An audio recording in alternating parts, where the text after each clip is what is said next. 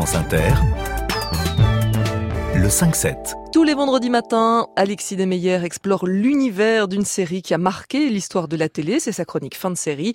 Et vous avez choisi, Alexis, la même série que la semaine dernière, dites donc. Twin Peaks. Oui, Twin Peaks. Après avoir évoqué les deux premières saisons de cette œuvre de David Lynch, on s'intéresse ce matin à la saison 3. You know about death, that it's just a change, not an end. En mai 2017, c'est-à-dire 26 ans après la diffusion de l'ultime épisode de la saison 2, Twin Peaks fait son grand retour sur nos petits écrans. 18 nouveaux épisodes qui ont laissé une partie des fans un peu désemparés, on va y revenir. Dans la bonne ville de Twin Peaks, la vie suit son cours avec toujours Norma dans son diner, Andy et Lucy dans leur commissariat et Ben Horn dans son grand hôtel. Mais contrairement à la série des années 90 qui était un quasi huis clos à Twin Peaks, cette fois-ci on navigue sans cesse entre Las Vegas, New York, le Dakota du Sud ou encore le Texas et puis surprise, il n'y a plus un mais deux Dale Cooper, ce qui donne l'occasion à Kyle MacLachlan de réaliser une très grande performance d'acteur. Coffee. Sorry, Dougie, I didn't get one for you. I didn't know if you'd be here today. Coffee. Uh, all right, you can have Frank's. He never drinks his anyway, and uh, I got extra green tea. Maybe he'll like that, huh? Mm. Damn good Joe, huh, Dougie? Damn good uh, Joe.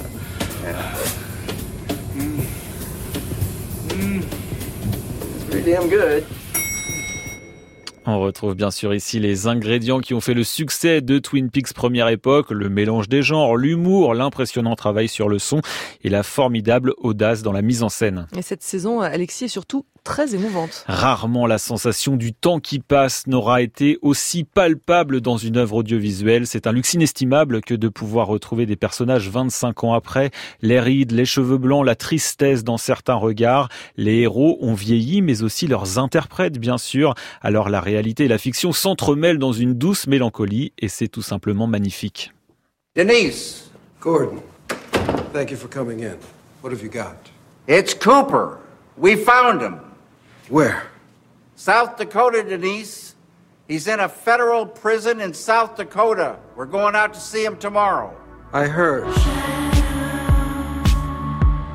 David Lynch et David Duchovny qui reprennent 25 ans plus tard leur rôle d'agent du FBI. Malheureusement, malgré ces savoureuses retrouvailles avec des personnages qui nous avaient manqué, ce retour de Twin Peaks laisse un peu perplexe. Le penchant de Lynch pour le cinéma expérimental est de plus en plus prononcé et il faut parfois s'accrocher pour ne pas décrocher. Et puis, plus grave peut-être, on a parfois une impression de déjà vu, de manque d'originalité. Ici, certaines scènes rappellent furieusement des films des frères Cohen ou de Tarantino. Lynch emprunte d'ailleurs plusieurs comédiens à l'auteur de Pulp Fiction. What year is this?